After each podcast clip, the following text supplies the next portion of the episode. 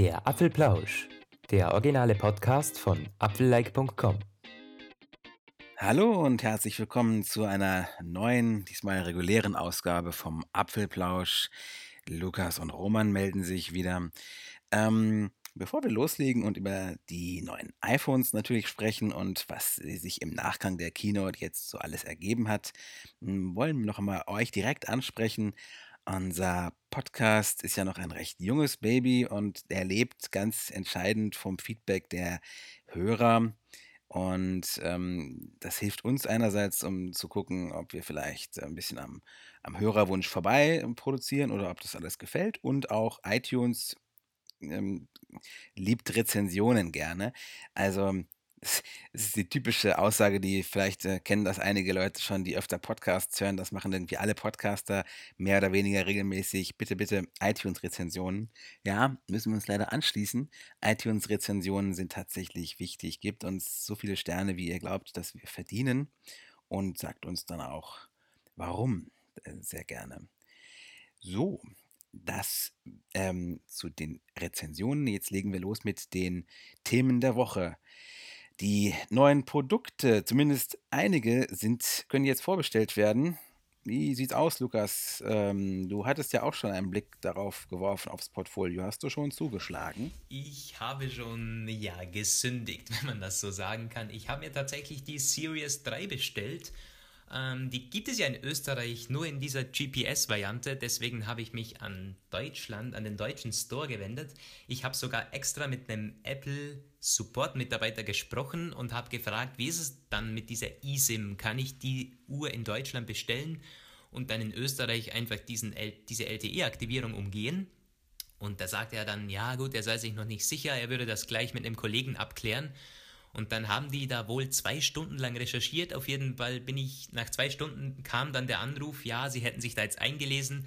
Das ist wohl so, dass äh, die LTE-Funktion, die kann man praktisch deaktiviert lassen, aber im Nachhinein funktioniert es dann nicht in Österreich, falls hier mal etwas, also falls A1 als Provider da einsteigen würde, müsste ich mir eine neue Uhr besorgen. Also ich ich habe mir, für die, die das letzte Woche nicht gehört haben, ich wollte mir die Edelstahl-Variante holen.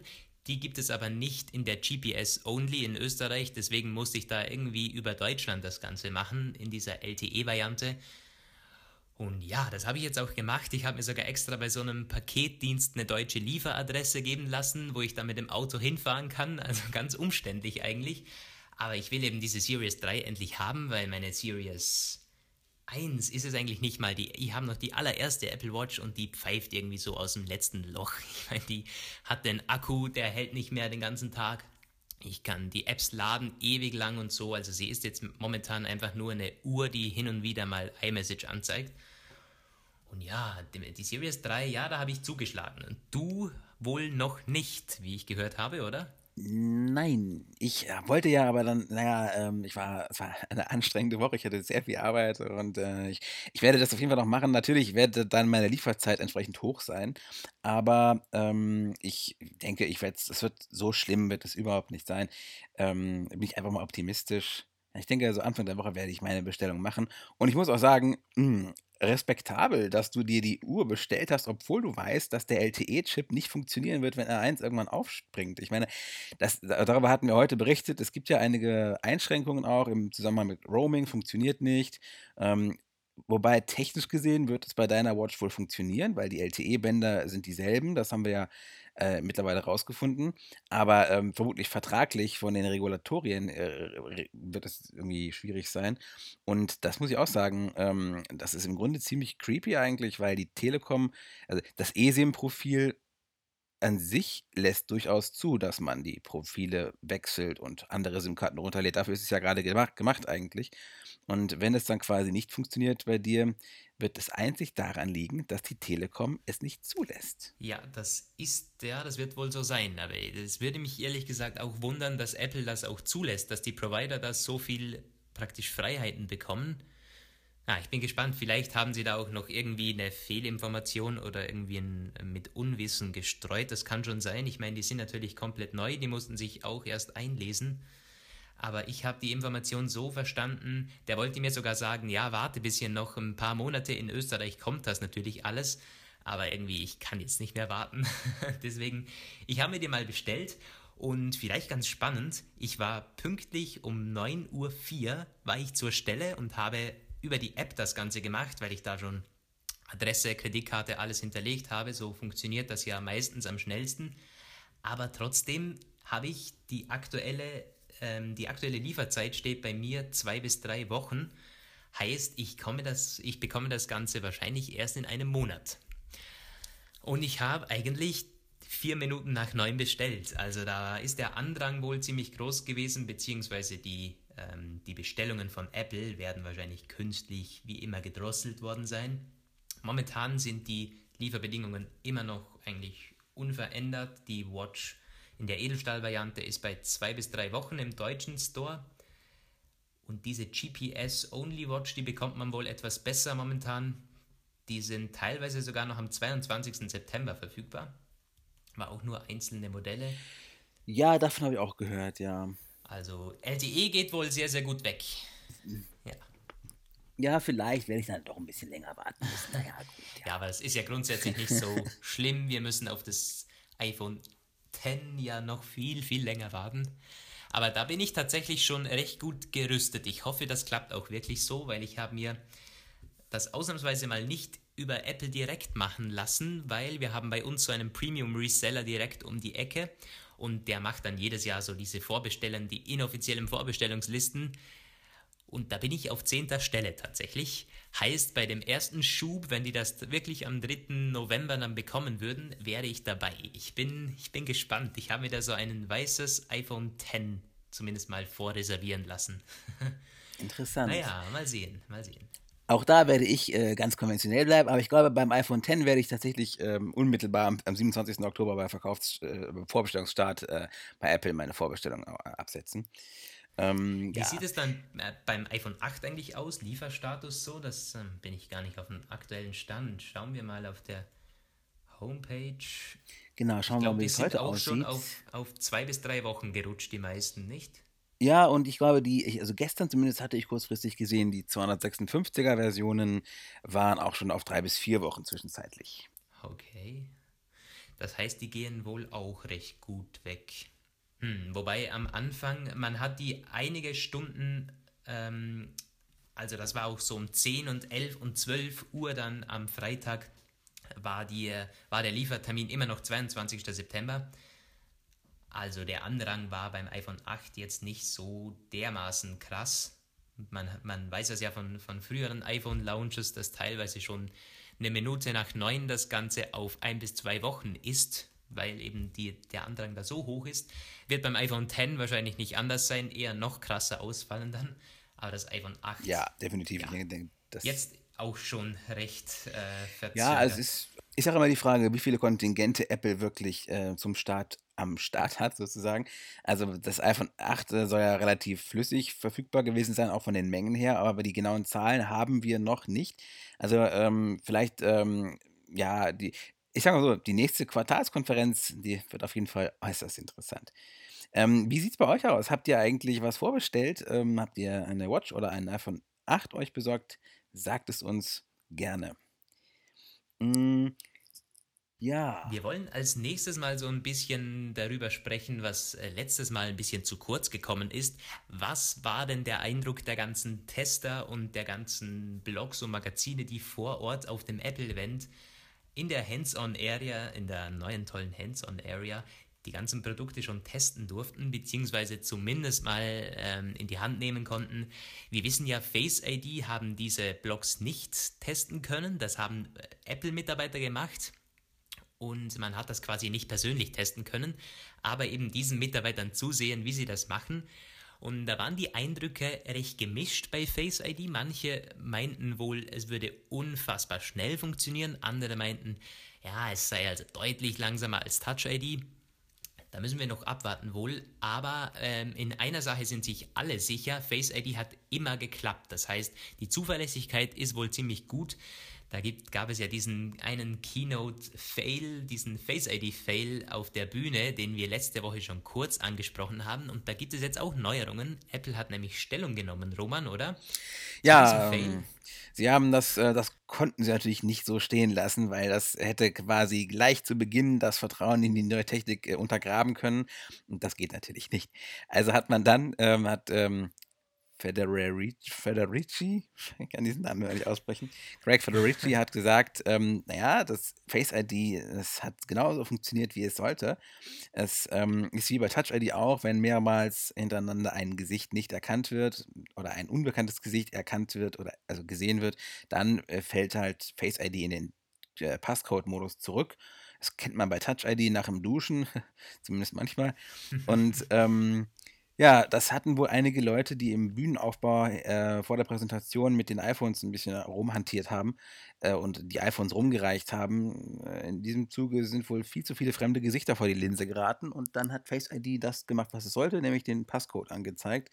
Das war natürlich dann peinlich für ihn während der Präsentation, deswegen hat er dann ja auch dieses Ersatzgerät angenommen. Ja, ich kaufe Apple diese Erklärung eigentlich auch zu 100% ab. Da gibt es ja dann welche, die sagen, ja, das war eine Ausrede und so, aber man sieht auf der Keynote deutlich, wie eben sofort dieses Passwort angefordert wird von diesem iPhone. Und normalerweise ist es so, dass man das fünf bis sechs Mal locker probieren kann, bevor eben dieser Passcode angefordert wird. Also das ist wirklich, natürlich ist das wirklich ungeschickt gelöst von Apple, wenn man da im Vorfeld die ganzen Mitarbeiter dann ähm, vor diese iPhones lässt und das dann irgendwie nicht optimal geplant hat. Da stellt sich natürlich auch die Frage, wie das dann im Alltag ist, wenn wird sich das iPhone ständig dann in, wird es ständig in diesem Passcode-Mode zurückfallen, wenn Leute an deinem iPhone vorbeilaufen oder wie funktioniert das dann?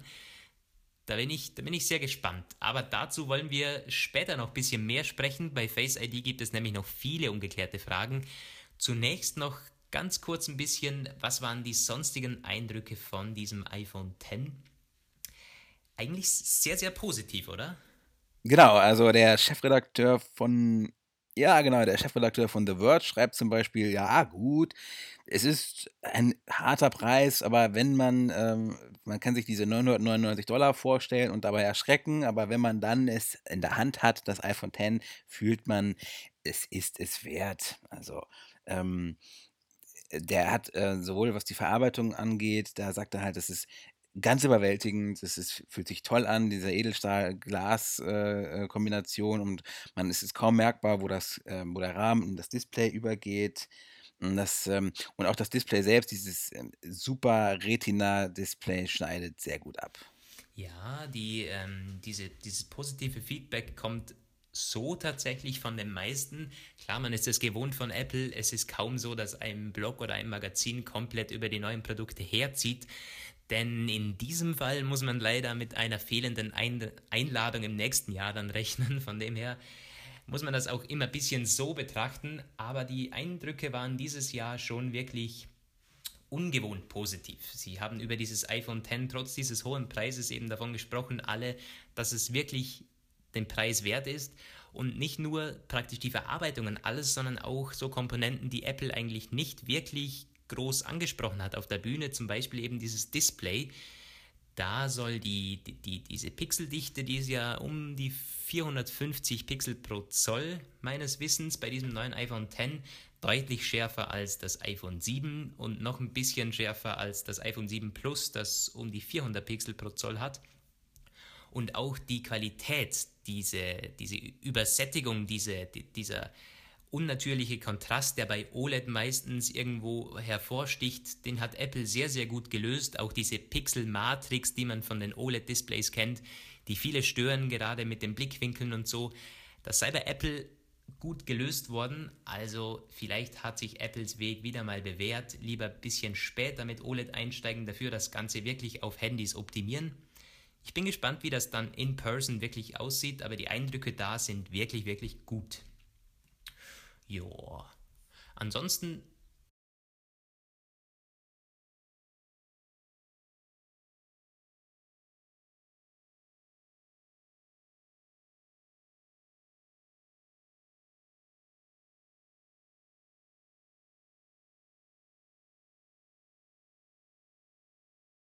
mit dieser Glasrückseite halt auch.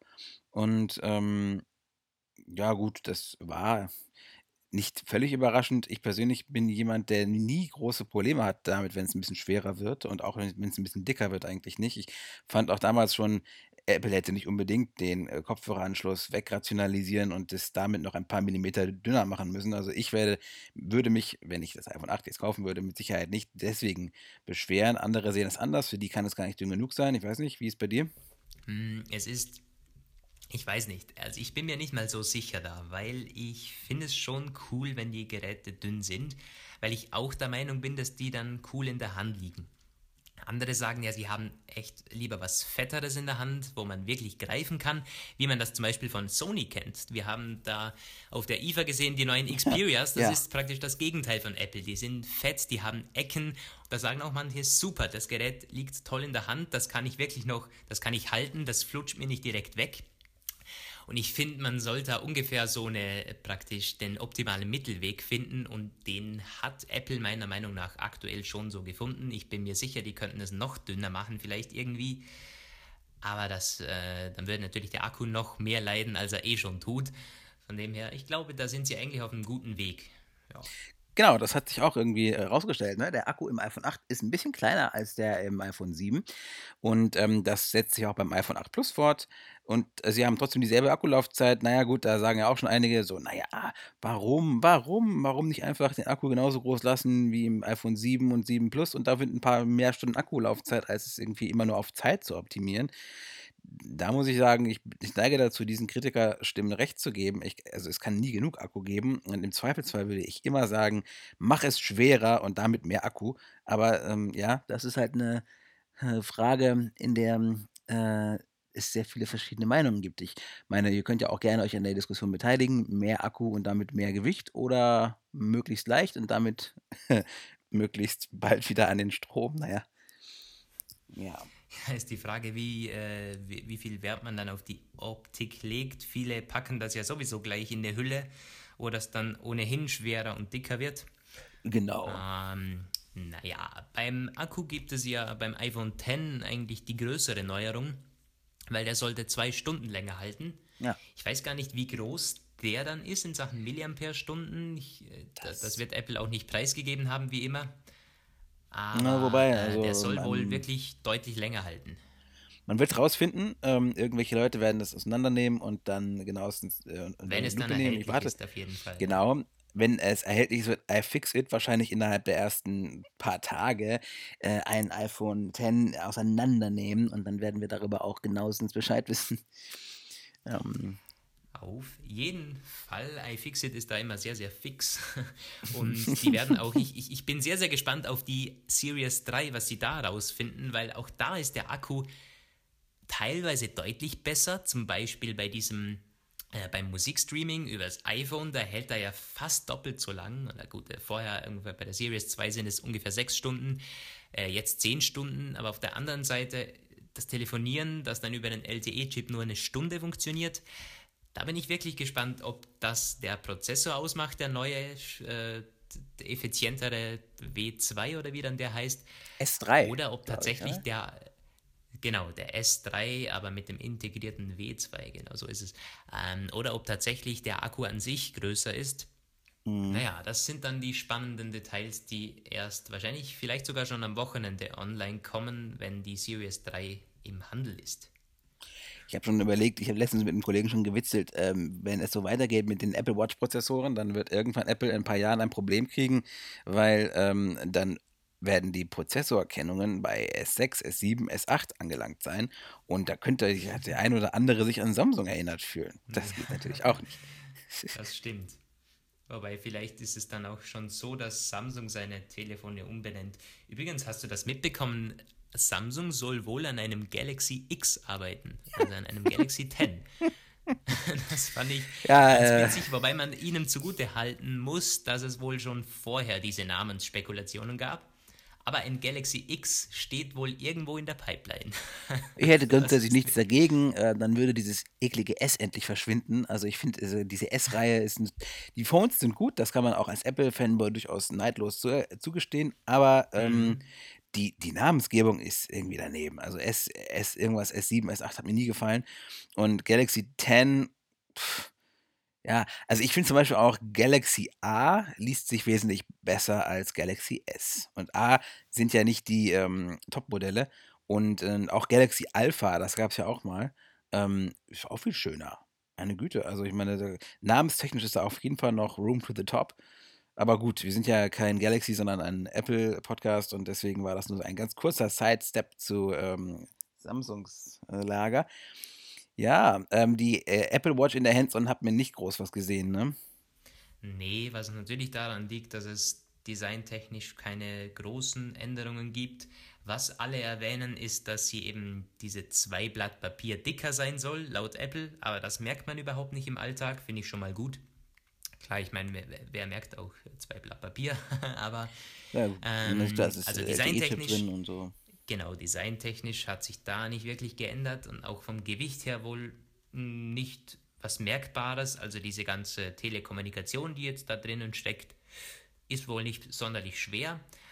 Und sonst gibt es halt dieses WatchOS 4, das da überall gelaufen ist. Das äh, sieht man jetzt wirklich in person. Bei der Apple Watch Series 3 gibt es dann auch wohl so ein Wahlpad. Also man kann wirklich eine Nummer eintippen mit diesem Zahlenblock, den man vom iPhone kennt. Das fand ich eigentlich spannend, dass es wirklich so integriert ist. Hm, Aber das naja. wird ein kleines sein. Also, oh ne? ja, ich das mein... ist extrem klein. Das ist wirklich fummelig. Man kennt es ja vom, von einem Code. Viele verwenden beim, beim, beim, bei der Apple Watch auch ein Passwort. Und jedes Mal, wenn du die dann an, äh, praktisch ausziehst, wieder anlegst, dann musst du diesen Code eingeben. Ich finde das mega nervig, weil man sich immer vertippt. Ich habe auch noch dazu diese 38 mm Watch und ich treffe die Zahlen da nicht. Keine Ahnung, ob ich zu ungeschickt bin oder ob dieses Zahlenpad einfach wirklich schlecht ist.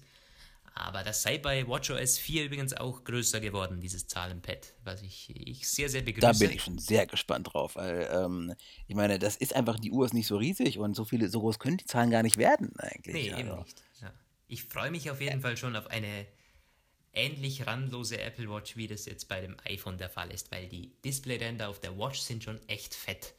Und das könnte sich dann auf Watch und auch aufs iPad eigentlich umschweifen. Wir hatten sogar einen Bericht diese, die, diese Woche ähm, von einem Konzept des iPad Pro im iPhone 10 Design, praktisch nur noch mit diesem Notch oben, was auch echt cool ist. Ich finde das, also das würde ich mir vielleicht sogar holen. Ich habe noch das R2 und die Pro-Modelle lachen mich gar nicht an. Ich brauche das Zeug eigentlich nicht. Ich brauche auch die Pencil-Unterstützung nicht. Aber wenn es dann auf einmal so ein 11 Zoll Display im gleichen Formfaktor gibt, ich denke, das würde fürs iPad nochmal ordentlich Mehrwert bringen. Ja. Aber ähm, wir schweifen eigentlich ab. Wir wollen noch nach diesem kurzen Hands-on-Eindrücken, wollen wir noch über das größte Feature des iPhone X sprechen, über Face ID. Und das größte und spannendste Feature des Gerätes wirft eigentlich auch die größten und spannendsten Fragen noch auf, die ungeklärt bleiben, obgleich Apple schon einige Statements dazu abgegeben hat in den letzten Tagen, oder? Ja, genau. Ähm, Apple hat sich gezwungen gesehen, darauf zu reagieren, dass sehr, sehr viele Nutzer oder potenzielle Kunden äh, besorgt sind äh, ähm, über Face ID und da verschiedene Fragen stellen. Zum einen wurde die Frage gestellt nach Sonnenbrillen.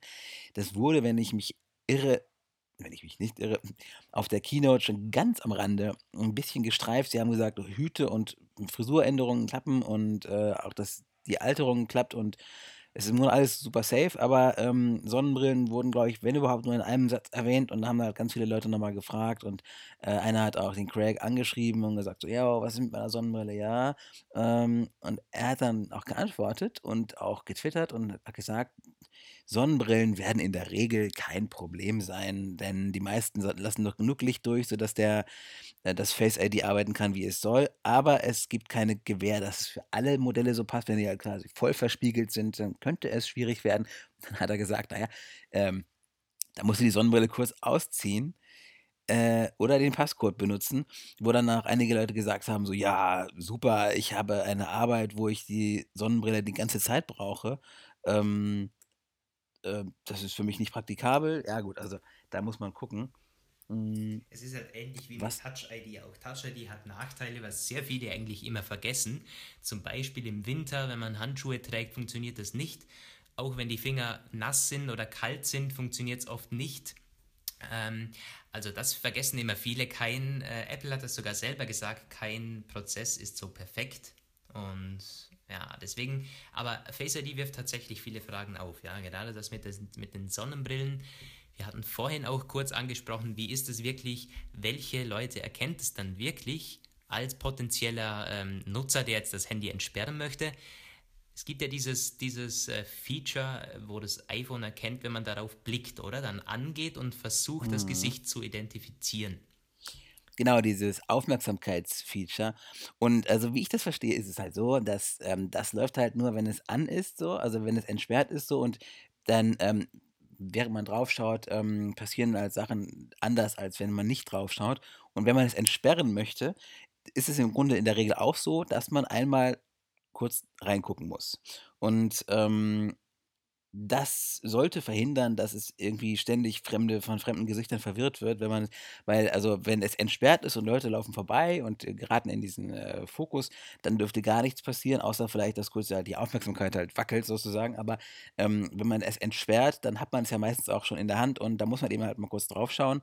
Ähm, ja, was halt ähm, viele Leute als möglichen äh, ja, Zeitbremser monieren, ist eben, dass man erst das drauf gucken muss, dann entsperrt es sich und dann muss man diese Linie hochschieben.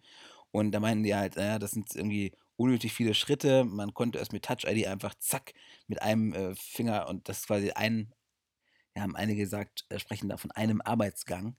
Das ist halt so. Also ein Arbeitsgang entsperrt das, gerade wenn Leute ihr Dinge mal auf dem Schreibtisch haben, ähm, dann können sie äh, quasi äh, jetzt nicht mehr so per Touch-ID es entsperren und seitlich kurz draufschauen und dann wieder wegschauen. Die müssen es dann wahrscheinlich hochnehmen. Wobei es im Vorfeld ja auch Berichte gab, dass Face ID flat on the table funktionieren soll. Da muss man sich halt äh, fragen, ob es funktioniert oder nicht.